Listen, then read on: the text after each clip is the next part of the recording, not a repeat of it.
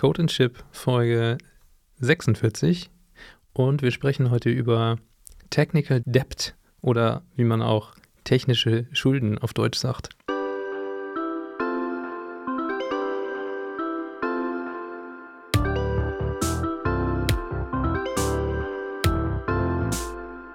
Und als professionelle Podcaster, wie wir sind, haben wir uns da gerade nochmal schnell auf Wikipedia schlau gemacht, was denn überhaupt so technische Schulden sind. Und da fing direkt die Diskussion an, weil Wikipedia meint, ähm, technische Schulden seien äh, Konsequenzen schlechter technischer Umsetzung von Software.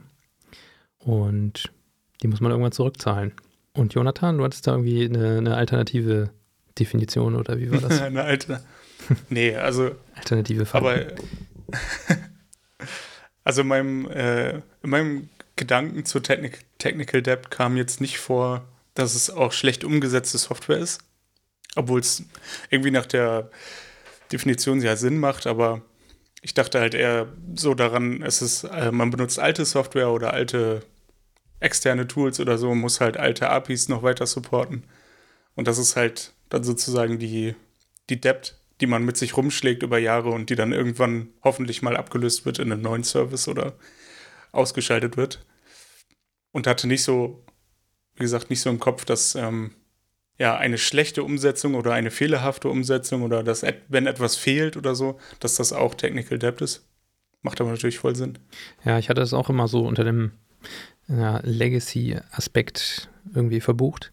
Aber wenn man da nochmal so genauer drüber nachdenkt, muss man ja auch dann gucken, warum hat man überhaupt noch dieses Legacy-Zeugs laufen. Ähm, weil man es irgendwie nicht updaten konnte oder ja, irgendwie, weil man es so aufgesetzt hat, dass man es gar nicht updaten kann.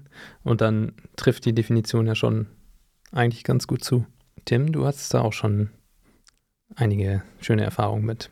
Einige schöne, ja. Viele, viele schöne Erfahrungen. Nein, ähm, also ich glaube, beide Definitionen sind irgendwie valide. Also einmal eben dieser, dieser Legacy-Gedanke, von wegen, ich habe jetzt hier eine fünf Jahre alte Software, die wird irgendwie noch weiter benutzt oder weiterentwickelt oder wie Jonathan sagt, irgendwie, ich habe APIs deprecated, wo muss hier irgendwie noch weiter äh, habe ich Jonas gesagt, ich wollte Jonathan sein. so wie Jonathan sagt, dass man irgendwie alte APIs hat oder die irgendwie deprecated sind, die man aber noch weiter supporten muss, weil es halt noch Leute gibt, die benutzen, die Deprecation nicht verstehen oder sich dagegen weigern oder wie auch immer. Ähm, ich hatte das aber auch schon öfter, dass wir gesagt haben, okay, jetzt haben wir einen Prototypen gebaut oder einen POC, um irgendwie einen Kunden zu, zu akquirieren oder zufriedenzustellen oder irgendwie eine harte Deadline zu erreichen. Und naja, ist ja schnell gemacht. Irgend, irgendein Kram da reingehackt, damit der POC funktioniert, damit irgendwas schnell mal eben läuft. Und ich würde aber auch behaupten, wenn man dann weitergeht und diesen POC weiterentwickelt, ist das ja auch technische Schuld, die ich dann wieder begradigen muss, weil üblicherweise sollte man ja nicht die Dinge, die man schnell, schnell dahin gehuscht hat, dann beibehalten, wenn man diesen POC zum Projekt oder Produkt oder wie auch immer hebt. Ja, da kommen dann meistens so schöne Sicherheitslücken oder genau. Instabilitäten. Irgendwas äh, holt man sich dann damit ins Haus. Ah, da gibt es ja auch äh, die Möglichkeit, eigentlich den POC wegzuschmeißen und von vorne anzufangen. Das versucht man zu argumentieren, wenn es um Geld geht. naja. Nein, das, das würde ich behaupten, ist die, ähm, wie sagt man, der, der hoffnungslose Wunsch des Entwicklers, dass sie sagen, okay, das ist ein POC, danach schmeißen wir weg und machen richtig mit dem, was wir gelernt haben. Weiß ich nicht, wie es bei euch so ist, aber bei uns oder bei mir in der Firma wäre das nahezu utopisch, zu sagen, wie wir schmeißen jetzt was weg, das ist doch bezahlt.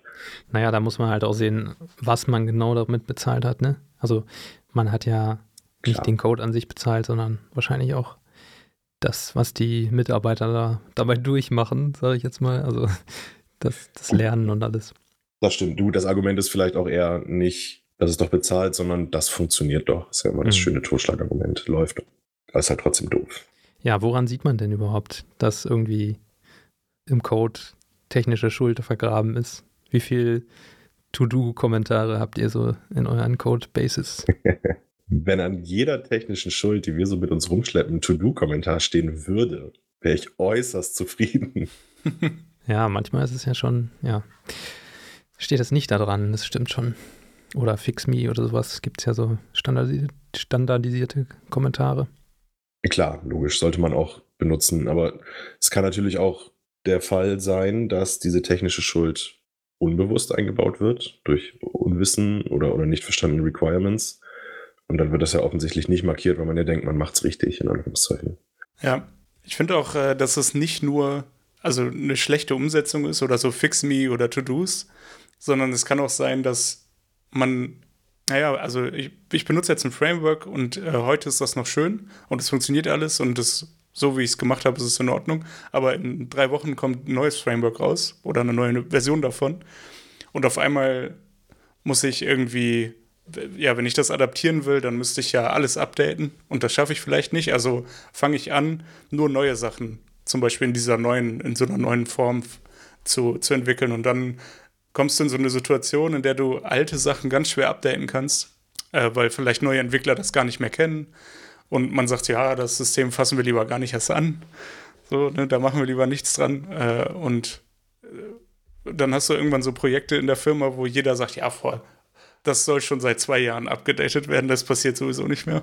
Und das ist, glaube ich, dann äh, auch so ein Fall von ziemlich harter Technical Debt, die ja so schleichend irgendwie ist, ne? so ein schleichender Prozess. Klar, das ist ja so auch so ein bisschen das Grundprinzip von technischer Schuld. Ne? Je mehr du anhäufst, also schneller angehäuft, als es aufgeräumt ist, in den allermeisten Fällen.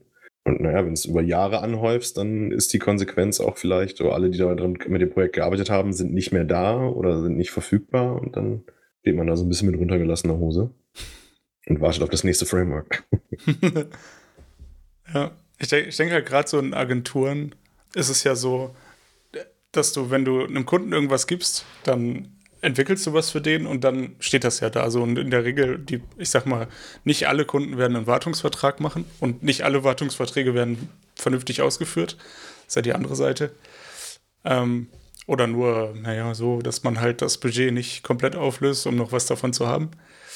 Und ähm, ich glaube, so entstehen halt gerade bei Leuten, die wenig von diesen technischen Umsetzungen verstehen, schlimme Technical Debts, die dann auch nicht mehr so einfach zu lösen sind, ne? wo dann auch ja, Daten geleakt werden oder solche Dinge dann passieren. Ja, logisch. Ich glaube auch im Projektgeschäft kommt es häufiger vor als irgendwie im, im Produktgeschäft. Hm. Ja, das wollte ich euch nämlich gerade fragen. Wie macht ihr das in eurem Alltag, dass ihr versucht, technische Schulden zu begleichen? Plant ihr das irgendwie ein in euer Tagesgeschäft oder wie macht ihr das? Wir planen das aktiv ein. Ja. Wir haben, ähm, sind jetzt in den letzten Wochen und Monaten auf von, von ähm, Projektplanung mit, mit Staffing und immer unterschiedliche Teams zu äh, in Richt gehen wir in Richtung stabile Teams, also dass wir ein Projekt in ein bestehendes Team geben, wo sich die Leute kennen, wo sie schon miteinander gearbeitet haben. Und um das Projekt oder mittlerweile so, ja, so zwischen Projekt und Produkt ist das, wofür ich verantwortlich bin. Da hat sich jetzt ein Team drum ähm, geformt, sage ich jetzt mal. Also, dass wir auch regelmäßig, ähm, dass wir mit Kapazitäten planen können. Und wir haben uns einfach so eine Ratio überlegt. Die ist auch so, da wird noch ein bisschen mitgespielt, je nachdem, wie viel Druck irgendwie ist, ob jetzt das nächste Release ansteht oder die Stakeholder was sehen wollen. Aber wir streben das immer so an, dass wir sagen, 80% neu, 20% aufräumen. Mal ist es irgendwie 70, 30 Mal brauchen wir alle für ein, für ein neues Modul, einen neuen Service, ein neues Feature. Ähm, aber das wird aktiv in der, vor der Sprintplanung wird diese Ratio bestimmt und die wird dann aktiv eingefordert. Ja, so ähnlich machen wir das auch. Wir ähm, haben immer bestimmte Waypoints im Sprint und zwacken dann davon, ja, wir machen immer so roundabout 50 und machen dann fünf Waypoints Maintenance oder versuchen es zumindest. Und dadurch haben wir auch in letzter Zeit richtig viel abbauen können, tatsächlich. Also wir haben ältere Services aktualisiert, haben da ja einfach die, die äh, ganzen Updates von, was es so gab, von den Libraries gemacht und die einfach nochmal wieder deployed, auch um zu sehen, ja, der läuft jetzt hier so fröhlich schon seit Monaten und wurde nicht deployed. Wie verhält er sich denn, wenn ich den jetzt nochmal neu deploye und sowas? Aber das hat eigentlich alles auch gut geklappt. Das heißt, eure Schuld ist größtenteils, ich sag mal, Infrastruktur und, und, und outdated Software, also dass ihr irgendwie erst äh, Updates fahren müsst? Oder macht ihr auch mal wirklich so Neuaufsetzen von einer technischen Lösung, weil mittlerweile ist was besser oder eine andere Lösung adäquater? Ähm, die Infrastruktur wird eigentlich so parallel immer mal abgedatet. Das ist jetzt gar nicht so serviceabhängig unbedingt. Also da sind eigentlich alle immer auf einem relativ ähnlichen Stand.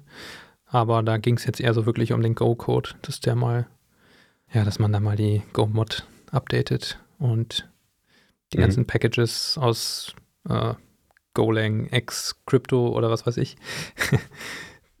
es sind meistens dann auch nur irgendwelche internen Services, die sehen nichts, keine Requests von draußen, aber es ist ja trotzdem besser, wenn man die auch mal updatet. Ja, bei uns ist das ähnlich.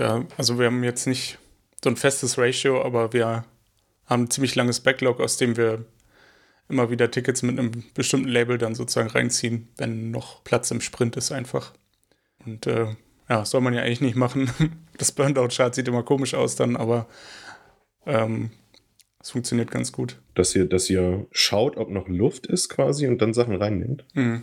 Ja. Okay. Also wir underestimaten den Sprint und also wir wissen ungefähr, was wir schaffen und nehmen halt weniger rein, damit wir fertig werden und dann kann jeder am Ende noch so ein ein, zwei Tagesticket äh, also alten Kram machen oder man Pad oder irgendwie sowas.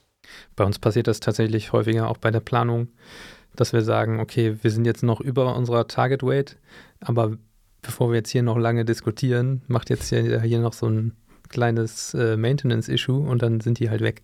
Mhm. Dass wir es tatsächlich dann am Anfang vom Sprint nochmal eben alles wegschaufeln, wenn da irgendwas ansteht.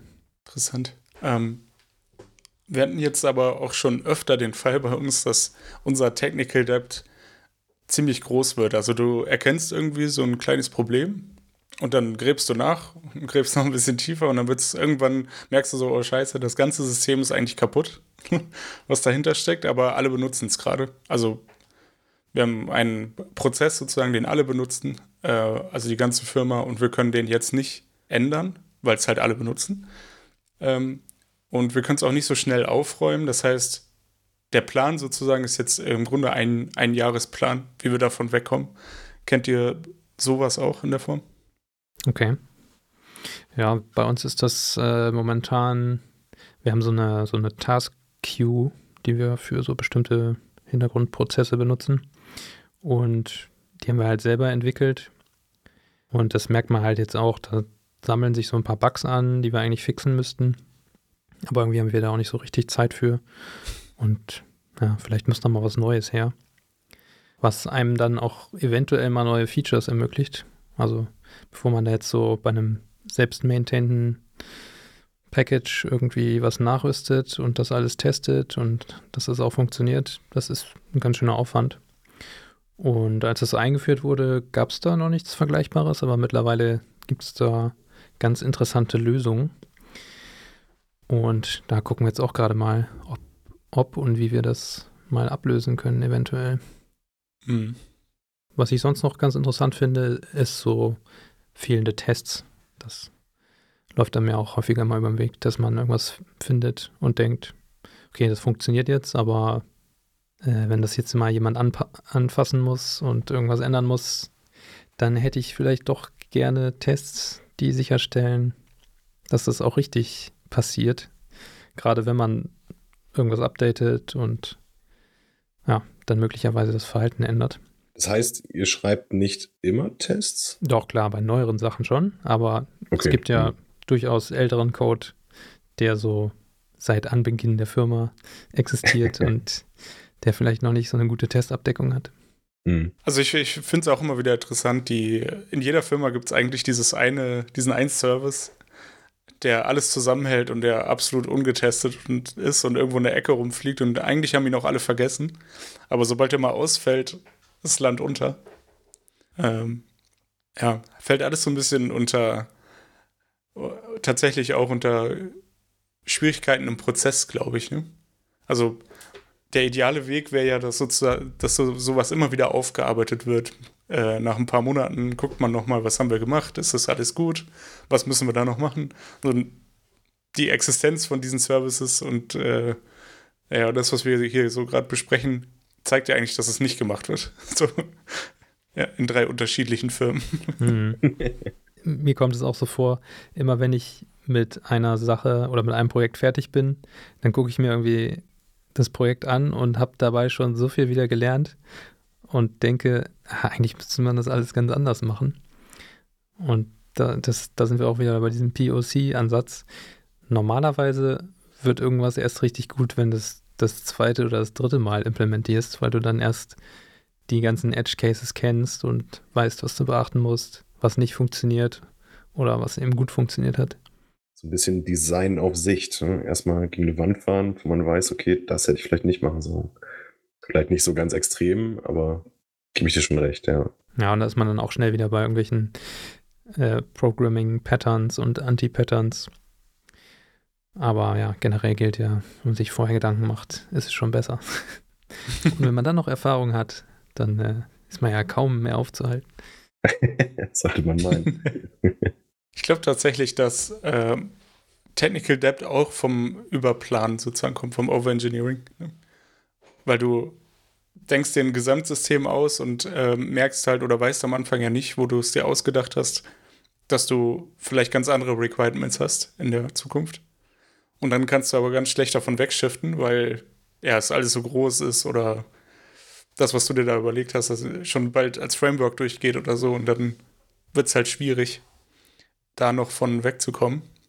Ähm, und da ist immer ganz interessant, immer wenn, er, wenn ich solche Situationen begegne, denke ich an äh, jemanden, mit dem ich ganz am Anfang nach dem Studium mal zusammengearbeitet habe, der, äh, also ein älterer Software-Ingenieur, der gesagt hat, äh, alles, was du machst, muss zum Wegschmeißen sein. Und du darfst nie darüber nachdenken, was morgen mit diesem Code passiert.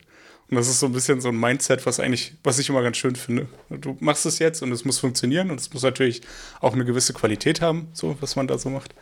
Aber du darfst nicht, also du darfst nicht denken, dass das jetzt für immer bleibt, weil dann wird es meistens nicht gut. Ja, das ist wahrscheinlich so eine, so eine Falle, in die man als Programmiererin relativ schnell auch reintappt, dass man denkt, ah, ich mache jetzt hier das Teil, das wird für, für die ganze Welt der, der beste generische Code. So macht man das. Und ja, irgendwo gibt es auch diesen Spruch, the best code is the one you can just delete. Und mhm. das ist ja auch mal schön in einer Code-Review, wenn man irgendwie das Diff sich anguckt und mehr Code gelöscht wurde, als neuer hinzugekommen ist.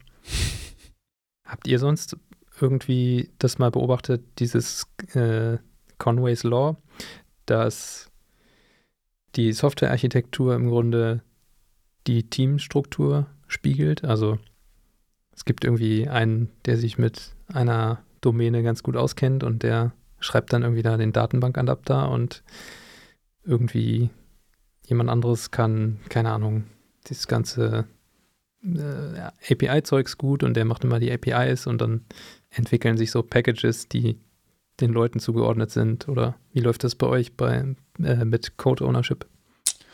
Aber also bei uns ist es tatsächlich so, dass jeder alles machen muss. Ne? Ähm, aber es gibt natürlich gewisse Domänen, wo schon eher einer dann arbeitet, der mehr Erfahrung hat. Und zwangsläufig hat der natürlich mehr Erfahrung, der damit viel arbeitet. Ähm, aber wir haben viele Knowledge Transfer Sessions sozusagen, wo wir versuchen, das dann weiterzugeben und ähm, dadurch durchzutauschen auf jeden Fall. Um zu verhindern, wenn einer im Urlaub ist, dass dann keiner mehr Ahnung hat und solche Sachen. Ne? Wenn einer im Urlaub ist, hat keiner mehr Ahnung. Das ist gut. ja. ja, bei uns ist das tatsächlich auch so. Also wir planen auch so, dass jeder irgendwie alles machen kann, soll und muss. So lose getrennt nach, nach Backend und Frontend, sage ich jetzt mal ganz doof. Ähm, aber natürlich gravitiert man dann immer dazu, okay, jetzt bin ich in diesem Modul ganz viel unterwegs und mache da ganz viel. Und wir haben, machen unsere Tasks irgendwie nach dem, nach dem Pull-Prinzip, es wird halt geplant und dann nimmt sich jeder das, was, was gerade irgendwie priorisiert oben ist. Ähm, oder relativ weit oben, nicht, nicht strikt top to bottom. Und dann neigen die Leute schon dazu, einfach das zu nehmen, was exakt in derselben Domäne ist, wo sie gerade daran gearbeitet haben, was dann natürlich dazu führt, dass einer halt das eine Modul in- und auswendig kennt und dann auf ein anderes geschoben wird und dann sich erstmal neu orientieren muss. Ähm, für diese Knowledge Transfers, ich glaube, wir, divergieren jetzt ein bisschen sehr stark von Technical Debt, habe ich das Gefühl, aber macht ja eigentlich nichts. Ähm, für diese Knowledge Transfers haben wir eingeführt, dass wir nach unseren Daily Stand-Ups so ein 15, 20 Minuten Zeitblocker fürs Team haben, wo einfach jeder technische Fragen stellen kann, die entweder irgendwas, was ihn, was ihn gerade blockt, oder eine Designentscheidung, die er oder sie eigenständig getroffen hat und nochmal diskutieren möchte, oder Verständnisfragen zu klären und wie auch immer. Und das finde ich ist auch eine ganz gute Form von Knowledge Transfer. Und als letzte Maßnahme gibt es dann aber auch oft mal den, den PO oder den Tech Lead, der dann sagt, nee, das machst du jetzt mal nicht. Da müssen andere auch darüber Bescheid wissen und dann wird da manchmal auch das Ticket weggenommen und umverteilt. Kommt aber eher selten. Das ist bei uns auch so, dass wir, also bei uns ist so, wir planen alles zusammen und gehen alle Issues einmal durch und alle müssen irgendwie die Beschreibung verstehen. Und am Ende sollte es so sein, dass jeder wirklich jedes Issue machen kann, aber natürlich gibt es irgendwelche Experten oder teilweise liegt es auch an Berechtigung, ähm, dass irgendjemand keine Terraform-Pipeline ausführen darf oder sowas. Das kann man natürlich schon haben, aber ja, irgendwie haben sich schon so ein bisschen äh, die Expertisen herauskristallisiert, aber ich glaube, bei uns überschneiden die sich auch ganz gut. Also es gibt jetzt nicht zwei Leute, die überschneidende Expertisen haben, sondern das ist wirklich bei allen so, so ein großes Venn-Diagramm. Und in der Mitte ist das ganze Backend. Keiner kennt alles. Ja. das ist wie wenn du eine Bank ausrauben willst, dann muss auch, darf keiner alle, äh, alle Teile des Puzzles kennen, damit mhm. Die anderen nicht verraten werden. Kleiner Tipp hier für die für die Bankräuber unter den Zuhörern. Ja. Vielleicht, äh, vielleicht hilft es beim nächsten Mal. Und äh, ja, falls da was bei rumkommt, sagt Bescheid. Wir können das auch sicher verwahren. Wir wollen 10 Prozent. Du hattest vorhin noch, Ingmar war das, glaube ich, ähm, über, über Pull Requests gesprochen und Jonathan über nicht zurücknehmbare Entscheidungen, nicht so einfach zurücknehmbare Entscheidungen. Und das ist ja auch irgendwie so ein bisschen so ein Grundprinzip der Softwarearchitektur, dass irgendwelche Entscheidungen im besten Falle immer irgendwie reversibel sind. Und ich hatte mich jetzt gefragt, das ist dann wahrscheinlich auch ähm, relativ einfach, dass Technical Debt entsteht, weil eben aufgrund einer dieser, dieser tiefgreifenden Entscheidungen, die am Anfang getroffen wurde, wo die aktuelle Anforderung nicht mehr perfekt passt, dazu führt, dass jetzt jemand irgendwie so eine kleine Krücke da einbaut, so ein bisschen Richtung Technical Debt. Vielleicht nicht, nicht den perfekten Code, vielleicht nicht vollständige Grütze, aber was, was sich nicht, ich sag mal, nahtlos ins Systemdesign einschließt. Und dann habe ich mich gefragt, was ist da der Grad, wo der Reviewer sagt, oh nee, jetzt müssen wir noch mal tiefer reingreifen? Oder wann wird durchgewunken und gesagt, ja, weiß nicht, schreib ein Fix Me ran, mach das nächste Ticket. Weil das ist, wenn dieser Grad zu schmal liegt und zu viel durchkommt, kann natürlich auch schnell viel Schuld entstehen. Kann ich mit, also habe ich mir zumindest jetzt in meinem Monolog hier zusammengereimt. Ja, klingt plausibel. ähm, ich würde sagen, dass das dann aber schon irgendwie bei der Planung schiefgegangen ist. Weil wenn du irgendwie das dich so verplanst, dass du da irgendwelche Hacks oder Krücken einbauen musst, weiß ich nicht, ob dann wirklich die Planung optimal war. Hm. Na klar. Also wir machen das tatsächlich selten. Aber da, ja, wirklich, wenn es nicht, äh, wenn es nicht vorhersehbar war, aber dann sagen wir halt auch, okay, dann erstellen wir gleich ein neues Issue und machen dann im nächsten Sprint daran weiter. Also einfach, dass das gar nicht erst passiert, dass da irgendwie große technische Schuld aufgebaut wird. Klar, ich kann mich jetzt auch so akut nicht dran erinnern, ob das bei uns irgendwann schon mal oder in einem, in einem großen Maße irgendwie passiert ist. Aber ja, so machen wir es dann halt auch. Wenn wir sagen, das ist jetzt gerade mal der, der Hotfix für die nächste Sprint-Demo oder wie auch immer, dann wird sofort ein Improvement erstellt, was dann auch mit Prio 1 in den nächsten Sprint kommt. Ja, es, äh, auch, ich glaube, es kommt auch stark darauf an, wer dann den Code reviewt. Ne? Also man hat ja manchmal Situationen, man braucht halt zwei Approvals zum Beispiel oder wie auch immer. Und äh, je nachdem, wer dann äh, reviewt, wenn das nicht festgelegt ist, dass eine bestimmte Gruppe sozusagen dann approven muss, äh, kann es halt auch sein, dass in einem weniger gut ausgeführten Review Technical Debt entsteht. Ne? Und äh, der fällt dann ja auch schwer auf. Also wenn danach länger keiner mehr an dieser Stelle arbeitet, äh, der dann den Sinn dafür hat, sich das auch nochmal anzugucken, was da schon vorhanden ist, ähm, ja, passiert das wahrscheinlich sehr schnell. Ja, ich würde jetzt aber keinem aus meinem Team, also keinem Pair, die das irgendwie zusammen durchwinken, würde ich zutrauen, dass sie sowas machen. Also das müssen dann schon wirklich irgendwie zwei Juniors sein, die ich noch nicht so lange kenne. Und dann würde ich aber da auch noch mal so drüber gucken, ohne erstmal irgendwas zu sagen.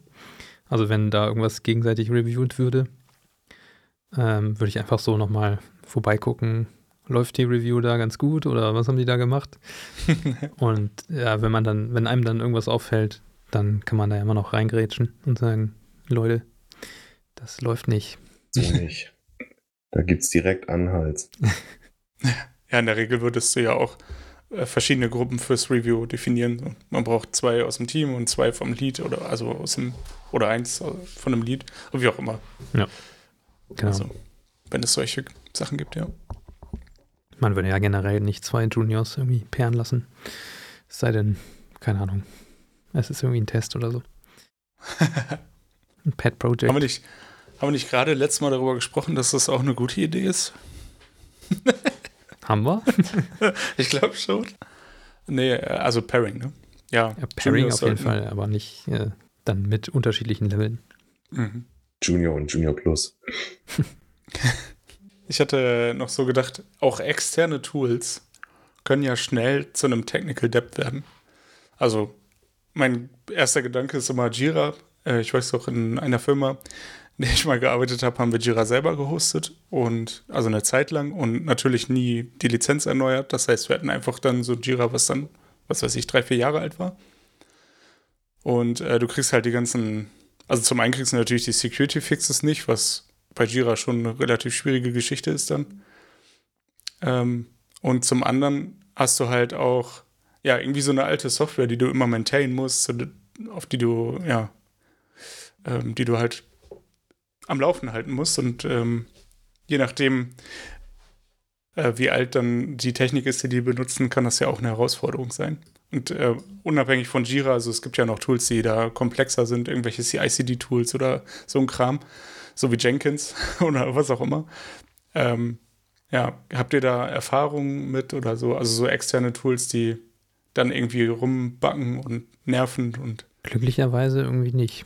Also, haben mal den E-Mail-Provider gewechselt, aber das hatte andere Gründe. Aber ja, das kann einem halt auch so mal passieren.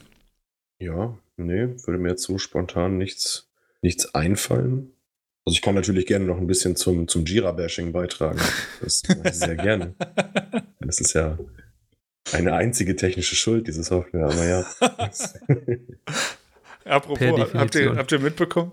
Äh, einige Nutzer können sich nicht einloggen im Moment in Jira, also in Jira Cloud, und sie wissen auch nicht warum. Das ist mega gut. Geht das nicht schon länger äh, so, dass da irgendwie ich Probleme weiß nicht, waren? Also ich das jetzt letzte Woche mitbekommen. Da gab es ja seit diesem Hack oder seit diesem Crash, den die mal hatten, äh, können sich Leute nicht mehr einloggen und sie wissen einfach nicht warum. Keiner findet es raus. Seit jetzt drei, vier Wochen. Weil da kein Fix mehr dran steht. Nee, waren wir tatsächlich nicht betroffen. Wir sind quasi zwei Wochen vor diesem, diesem Hack oder was auch immer, oder was, was es genau jetzt war, weiß ich tatsächlich auch nicht, äh, sind wir auf Jira Cloud umgezogen. Das war natürlich auch wahnsinnig, wahnsinnig gut getimed, weil wir hatten, naja, das ähnliche Problem, wie du es eben beschrieben hast, äh, dass wir Self-Hosted Jira hatten, relativ alt, äh, tatsächlich mit bezahlter Lizenz, aber trotzdem einfach nicht geupdatet. und dann auf, auf Jira Cloud migriert und das hat auch, ich sag mal, Wellen geschlagen. Wenn du dann am 25. Mai der ganzen Firma sagt, macht mal bitte eure Buchung für Mai alle nochmal. War nicht geil. so geil. Nein, so ja. schlimm war es nicht. War schon ein bisschen früher. Ich war einfach nur faul. Wir benutzen kein Jira. Ich bin fein raus. Was benutzt ihr? GitLab. Oh ja, Hipster. Ja.